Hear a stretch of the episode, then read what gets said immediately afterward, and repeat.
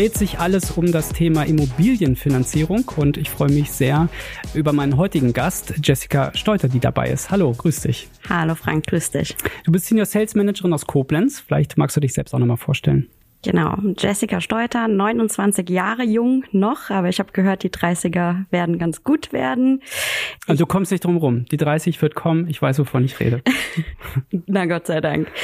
Ja, ich komme aus einem kleinen Ort in der Nähe von Koblenz, ähm, arbeite dort ähm, hauptsächlich im Büro, bin Mama von zwei Katzen anstatt Kindern Und äh, ja, jetzt schon fast sieben Jahre lang im Unternehmen bei Tickets. Sieben Jahre. Mhm. Ja, da hast du ja relativ viel Erfahrung gesammelt, die für heute dann äh, umso wichtiger sind, sie zu erfahren. Was war denn dein Highlight der Woche?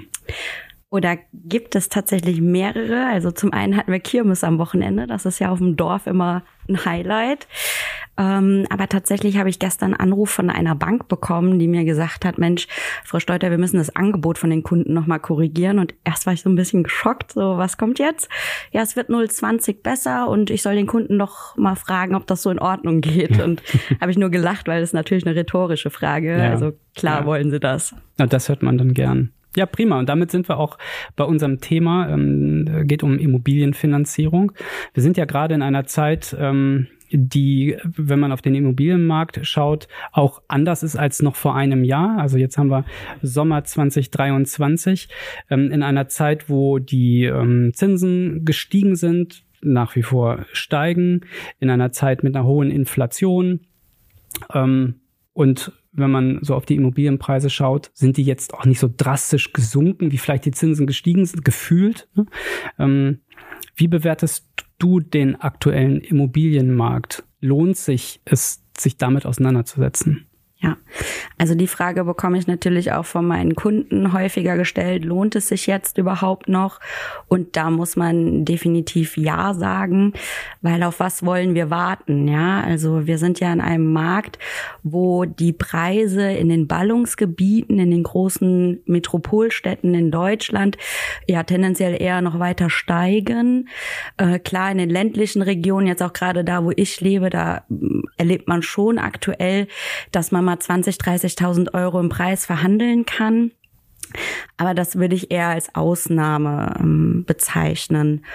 Die Mieten steigen wahnsinnig. Ja, ich merke das gerade selbst bei einer Freundin, die in Koblenz auf Wohnungssuche ist.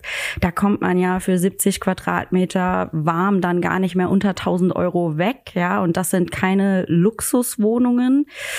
Ähm, und ähm, ja, wenn wir als warten und älter werden, blickt man irgendwann zurück und sagt, naja, hätten wir mal.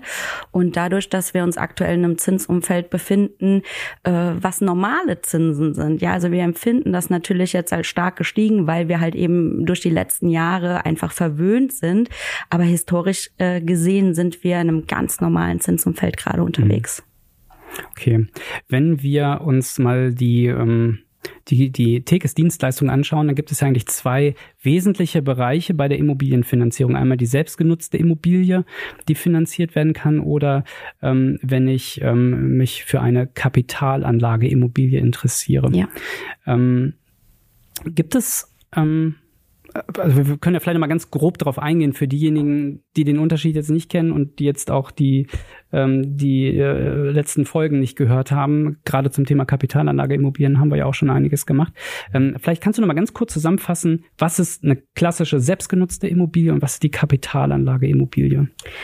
Die klassische selbstgenutzte Immobilie ist tatsächlich äh, das freistehende Einfamilienhaus mit Garten, wo die junge Familie selbst einzieht und dort wohnt oder in größeren Städten halt eben eine Eigentumswohnung, die dann das Paar kauft und dort selbst drinne wohnt. Ja. Und unter Kapitalanlageimmobilie ähm, oder Immobilie, die fremd genutzt wird, versteht man halt eben, dass man als Käufer dort Eigentümer wird, aber fremde Personen als Mieter dann in der Wohnungen in den meisten Fällen wohnen. Wenn wir ein bisschen größer denken, fallen da natürlich auch mehr Familienhäuser drunter. Mhm. Und dann ist die Mieternahme meine Rendite.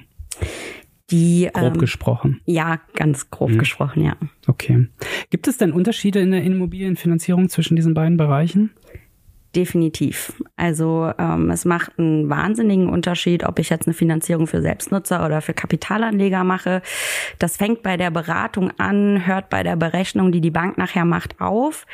Ähm, der größte Unterschied liegt darin, dass äh, die Selbstnutzer die Rate an die Bank voll aus ihrem Netto bezahlen und der Kapitalanleger kann halt eben alles steuerlich geltend machen. Das fängt an bei Kaufnebenkosten, die er absetzen kann über die Darlehenszinsen. Und ähm, ja, somit hat er einen erheblich geringeren Nettoaufwand, den der Kapitalanleger betreiben mhm. Wenn wir dann weitergehen bei Selbstnutzern, haben wir das Thema, dass die äh, in unterschiedlichen Lebensphasen ja immer möchten, dass sie sich die Immobilie auch langfristig leisten können. Deswegen macht es dort Sinn, auch über eine längere Zinsbindung nachzudenken oder über eine Kombination zwischen kurzer und langer Zinsbindung, während der äh, klassische Kapitalanleger meistens auf zehn Jahre Zinsbindung finanziert, weil wir da ja auch nach zehn Jahren dann steuerfrei verkaufen können. Mhm, okay. Also so deine durchschnittliche ähm, Kundschaft? Wie, wie, wie alt ist die so, wenn die zu dir kommt und sich mit dem Thema beschäftigt? Ist tatsächlich total breit gefächert, aber der Großteil ist zwischen 20 und 40 Jahre alt. Mhm. Und wird aktuell eher die selbstgenutzte Immobilie finanziert oder eine Kapitalanlage Immobilie? Wie, wie, siehst du das? Aktuell würde ich sagen 80 Prozent Kapitalanleger und nur noch mhm. 20 Prozent Selbstnutzer. Das hat sich hm, durch den Zinsanstieg enorm gewandelt. Vorher hätte ich gesagt, war es bei mir zumindest 50-50 ausgeglichen. Mhm, okay. Ja, das ist ja auch schon mal eine, eine Zahl.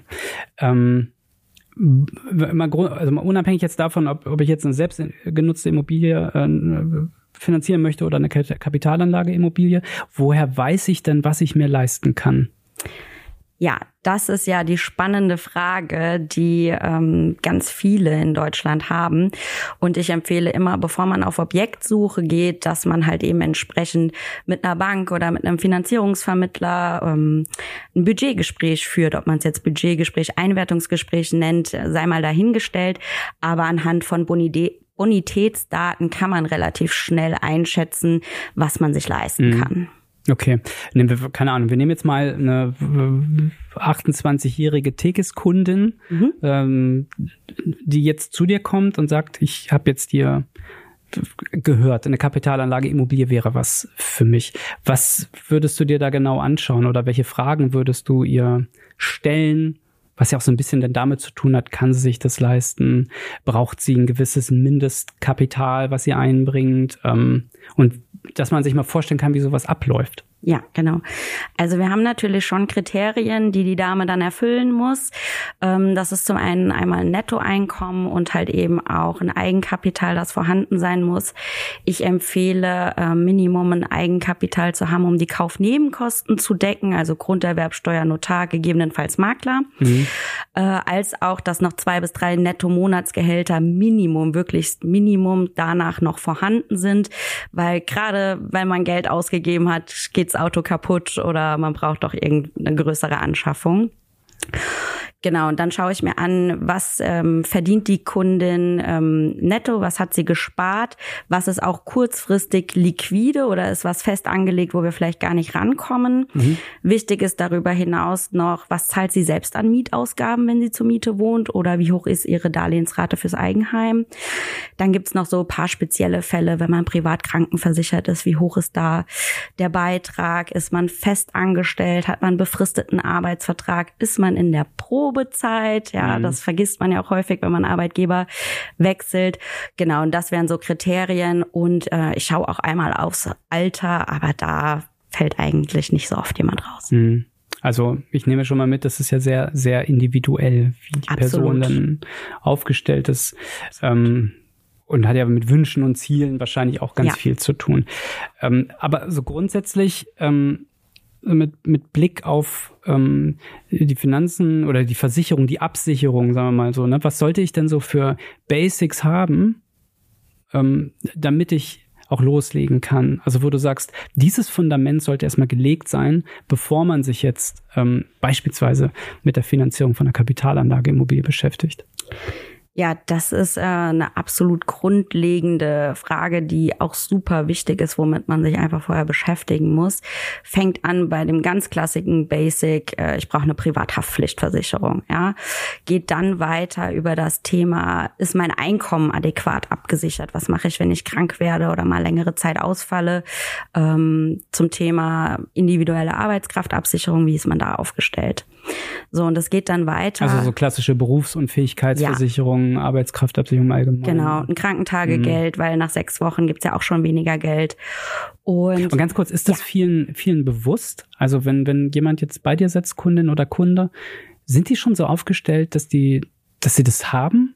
Oder also dass die Arbeitskraft abgesichert ist oder, oder sagt man, nee, komm, da, da, äh, da gehen wir jetzt erstmal basic-mäßig ran? Ich bekomme ja viele Kontakte aus dem Tekes-Vertrieb und ja. da muss man schon sagen, dass ähm, ja schon ein sehr hoher Prozentanteil der Kunden ja, okay. das hat. Ja. ja, alles klar. Genau. Ähm, um dann weiterzumachen, sollte man auch schon mal ein bisschen ans Alter gedacht haben, ja, mhm. weil ähm, die Aussage, ich spare mit Immobilien fürs Alter, ist zwar schön und gut, sollte aber nicht der einzige Baustein sein.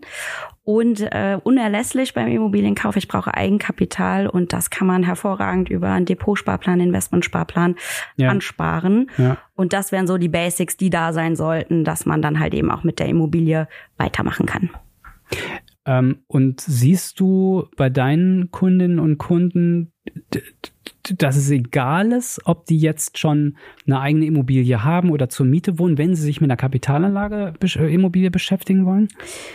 Also wenn schon eine Bestandsimmobilie da ist, hat man noch mal ein paar andere Voraussetzungen, ähm, weil die Bank anders rechnet in der Haushaltsrechnung. Ja, mhm. die hat da ein paar andere Kriterien. Aber grundsätzlich ist ähm, es egal, ob jetzt eine Darlehensrate da ist oder eine Mietausgabe, die angesetzt werden muss. Ja. ja. Ähm, natürlich muss man irgendwo schauen, dass der Verschuldungsgrad nicht allzu hoch ist und das hängt dann ja. wiederum vom Einkommen und vom Vermögen ab. Also auch wieder ganz individuell zu ja. betrachten. Okay. Okay, aber es kann ja sein, dass ich äh, die, diejenigen, die sich das jetzt anhören und das erste Mal von sowas erfahren, schon sagen, das klingt aber cool, aber das kann ich mir wahrscheinlich erst dann leisten, wenn ich ähm, weiß ich, keine Ahnung, meine erste Wohnung abbezahlt habe, nee, ähm, nee, wenn ich dann das Fünffache verdiene von jetzt und so, also das nicht. Also ich habe sowohl Kunden, die kaufen ihre erste Immobilie und die ist dann direkt eine Kapitalanlage, bevor sie äh, ja. überhaupt ans Eigenheim denken, weil tatsächlich rede, rede ich in letzter Zeit auch mit vielen Leuten, die das Eigenheim gar nicht als so erstrebenswert erfinden. Und ich habe aber auch Kunden, die haben schon ein Eigenheim und die haben auch gegebenenfalls schon die erste oder zweite Kapitalanlage und wir finanzieren jetzt die nächste. Also mhm. ist wirklich eine bunte Mischung. Mhm. Wie siehst du das mit den Risiken bei einer Kapitalanlage Immobilie? Also wenn ich jetzt mein Geld klassisch an der Börse investiere, ist klar, da gibt's äh, Aufs und Abs.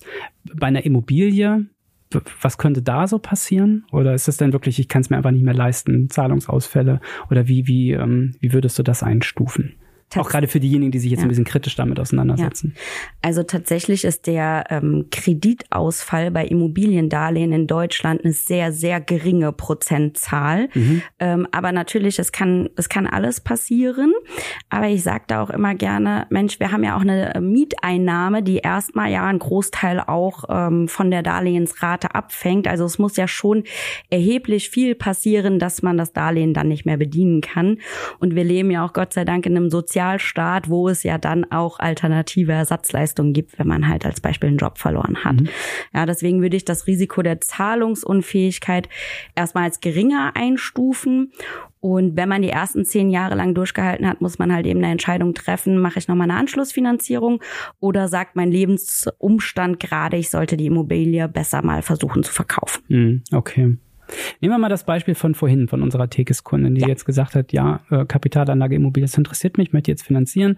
Er hat sich mit dir auseinandergesetzt, ihr habt so gecheckt, passt das mit dem Einkommen? Ja, okay, Haken hinter, Grund, ähm, äh, Grundkapital ist dann auch da. Worauf achtet denn jetzt eine Bank bei der Finanzierung?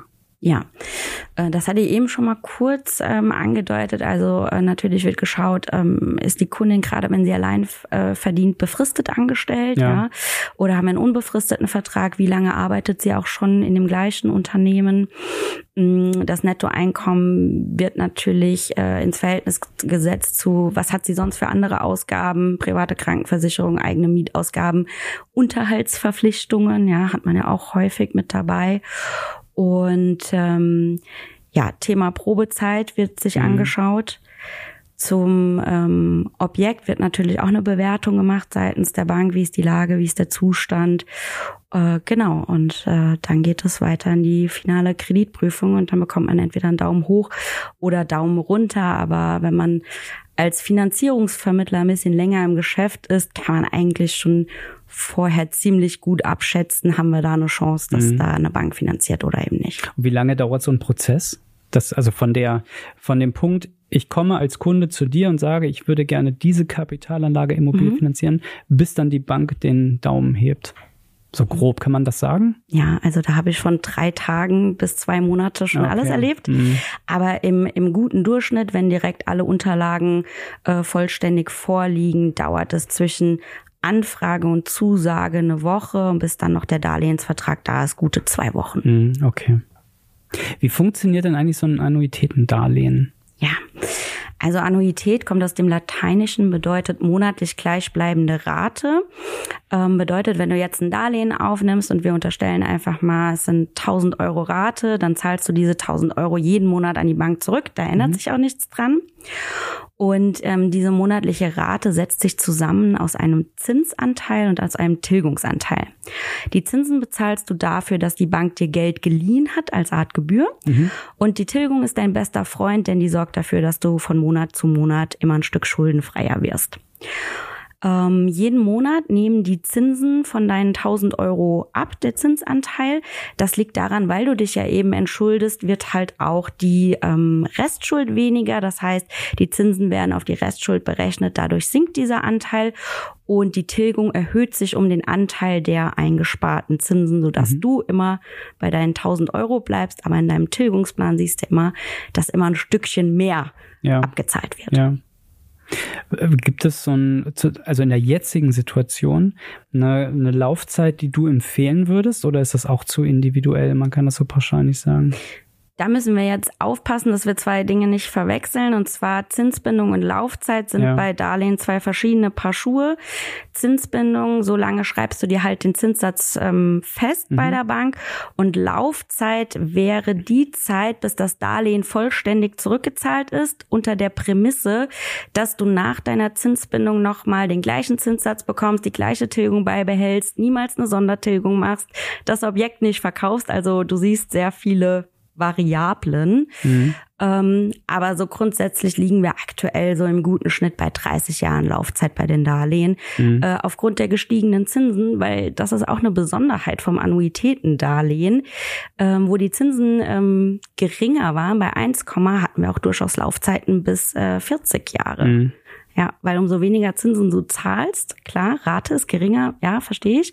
Aber das Schöne beim Annuitätendarlehen ist, dass ähm, du dir mit geringeren Zinsen auch nachher dich nicht so schnell entschuldest wie mit höheren Zinsen. Ja.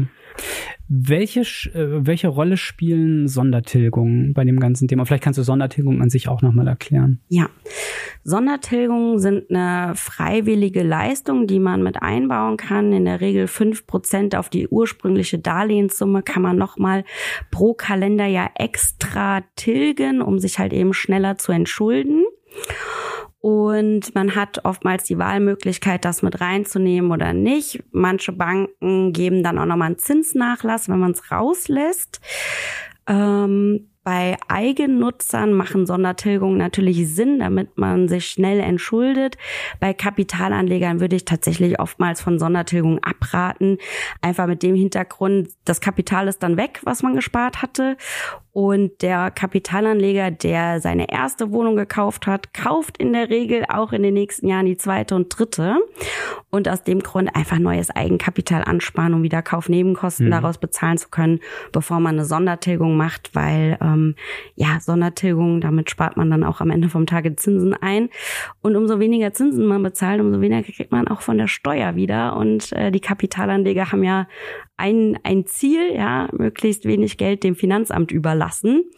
Äh, und daher für Eigennutzer ja gerne. Mhm. In der Praxis, wenn man aber mal nach paar Jahren nachfragt, selten, dass mal eine gemacht wurde, obwohl es viele vorher haben wollten. Mhm, okay. Du hast eben gerade gesagt, ähm, wer einmal eine Kapitalanlage gekauft hat, der kauft dann eventuell auch nochmal ja. äh, mehr dazu. Wir hatten noch eine sehr interessante Folge mit ähm, Robin Ganser zu dem Thema. Ähm, der dann auch sagte, einmal im Monat kauft er sich selber eine. ähm, wie nimmst du das in deiner Kundschaft wahr? Also ist es trotzdem die Masse, die bei einer bleibt, oder gibt es denn auch wirklich viele Kundinnen und Kunden, die dann auch die zweite und die dritte Kapitalanlage Immobilie kaufen? Das kommt aufs Alter der Kunden an. Also jetzt der Anfang 20-Jährige, der mal mit einer Kapitalanlage anfängt, der braucht auch wieder ein paar Jahre, bis er neues Eigenkapital angespart hat. Es sei denn, er hat jetzt aus der Familie Geld bekommen oder mhm. geerbt. Ähm, es ist aber schon so, dass die Kunden, die ähm, schon Vermögen aufgebaut haben, relativ zeitig eine zweite kaufen. Von der Masse her würde ich aber sagen, dass es dann oftmals auch bei der zweiten bleibt. Ja. Mhm. Ähm, wenn aber die dritte da ist, dann sind das auch ganz oft Personen. Dann kommt die vierte, fünfte, sechste auch ganz schnell. Mm, okay. Na, also so Hauptteil würde ich sagen, die haben so zwei Kapitalanlagen. Ähm, und wenn, geht's aber auch schnell nach oben. Mm, okay. Ja, auch sehr spannend.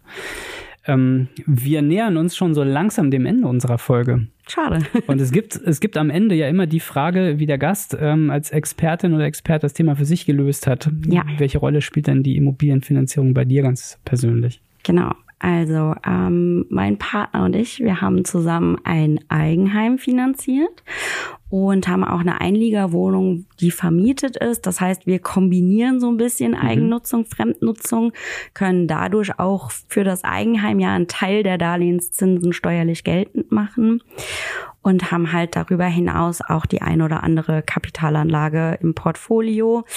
Ähm, tatsächlich haben wir aber den Plan, diese auch langfristig abzuzahlen, dass man wirklich nachher abbezahlte Kapitalanlageimmobilien hat, um ganz einfach im Alter eine Miete als zusätzliche äh, Renteneinnahme zu haben. Mhm, okay. Ja, sehr spannend. Aber da fällt mir ein, ich würde nochmal unsere Tickets-Kundin als Beispiel hervorzaubern, die sich die Folge jetzt angehört hat. Ja. Und die sich jetzt sagt, ja, das interessiert mich jetzt. Ähm, wie sollte für sie, da ist jetzt noch keine Kundin, also sagen wir mal die mhm. Interessentin, mhm. wie sollte für sie der nächste konkrete Schritt aussehen, um ja. sich dem Thema zu nähern? Also ich würde empfehlen, dass man halt auf ähm, seinen Tekes-Berater zugeht, wenn man einen äh, kennt. Und ich glaube, wir sind mittlerweile so viele in Deutschland, dass äh, zumindest entfernt man schon den ein oder anderen äh, Namen da mal gehört hat und das Thema einfach mal ganz offen ähm, anspricht und darüber dann auch den Kontakt zu einem Finanzierungs- oder KI-Spezialisten herstellt. Und dann läuft der Prozess schon automatisch. Man schaut zusammen, was können wir uns leisten, wo sieht man sich, was sind die Ziele, Wünsche und Bedürfnisse Bedürfnisse und äh, ja, dann kann man auch auf die Suche nach einer Immobilie gehen. Ja. Ja, also das war ja super spannend. Vielen Dank, Jessica, für, ähm, für die guten Informationen, die vielen Antworten. Und ähm, wenn ihr euch jetzt angesprochen fühlt, um äh, sich äh, euch mit dem Thema auseinanderzusetzen, dann ähm, die Empfehlung mal tickets.de zu besuchen. Dort gibt es noch mehr Informationen und natürlich auch Kontaktmöglichkeiten. Also, vielen Dank für das Gespräch. Gerne, hat Spaß gemacht. Danke, ciao. Ciao.